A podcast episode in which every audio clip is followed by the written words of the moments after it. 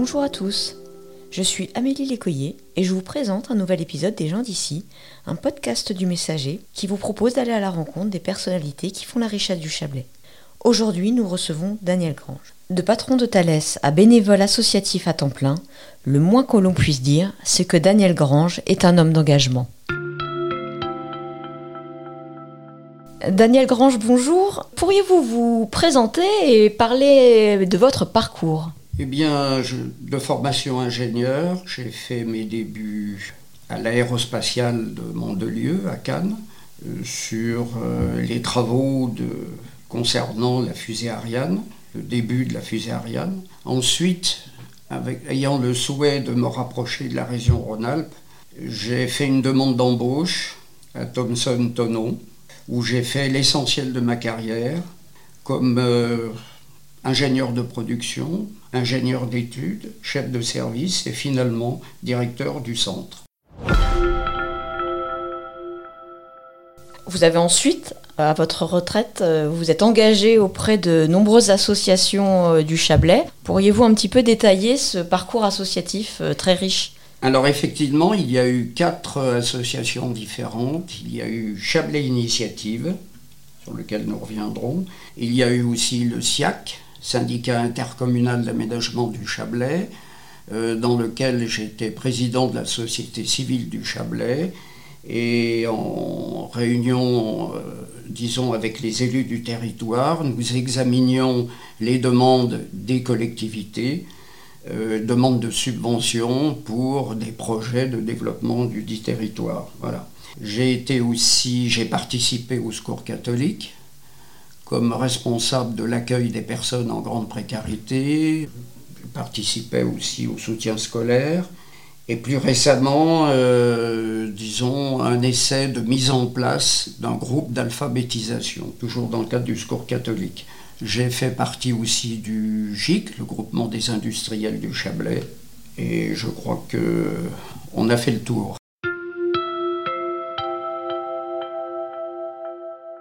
Comment vous expliquez justement cet engagement associatif euh, quand même très très très fort? Ben, Je crois qu'on peut l'expliquer par un besoin de contact, un intérêt pour tout ce qui est associatif développement économique du Chablais, dont je, n'avais pas le temps de, m'y intéresser quand j'étais en activité. Donc mon souhait, c'était en retraite de participer à des associations qui permettaient de le faire. Et puis, je pense que dans une vie, il faut savoir consacrer euh, au moins une petite partie de sa vie à aider les autres.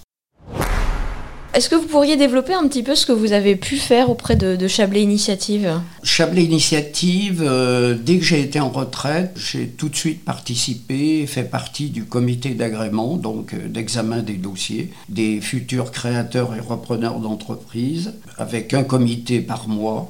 À l'époque, donc nous examinions une vingtaine de dossiers un comité même par semaine. Nous avons examiné en moyenne euh, une vingtaine de dossiers par année à ces époques-là. Le but, c'était aussi de trouver des parrains, parce qu'il fallait aider pendant deux ans environ les créateurs et repreneurs, les guider, et notamment quand il y avait des étapes importantes dans leur progression, pouvoir les, les aider et les conseiller.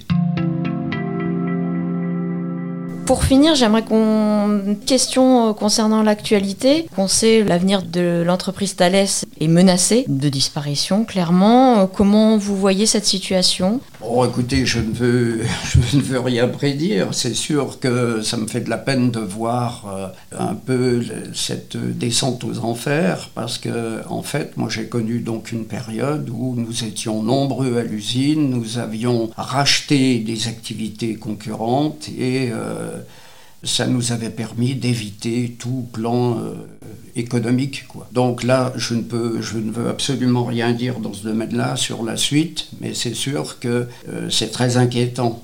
Et puis Thales, c'est quand même, ça a toujours été une entreprise importante du Chablais. Vous disiez à votre euh, époque euh, jusqu'à 600 salariés? Oui, nous étions 600 salariés. Nous avions deux filiales euh, directement rattachées, une à Zurich en Suisse et une à Varsovie en Pologne.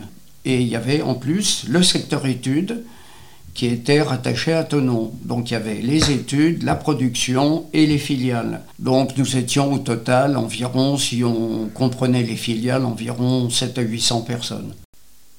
Daniel Grange, merci. Vous venez d'écouter un épisode des gens d'ici, un podcast du messager. Découvrez une nouvelle personnalité tous les 15 jours et retrouvez quotidiennement toute l'actualité locale sur notre site lemessager.fr.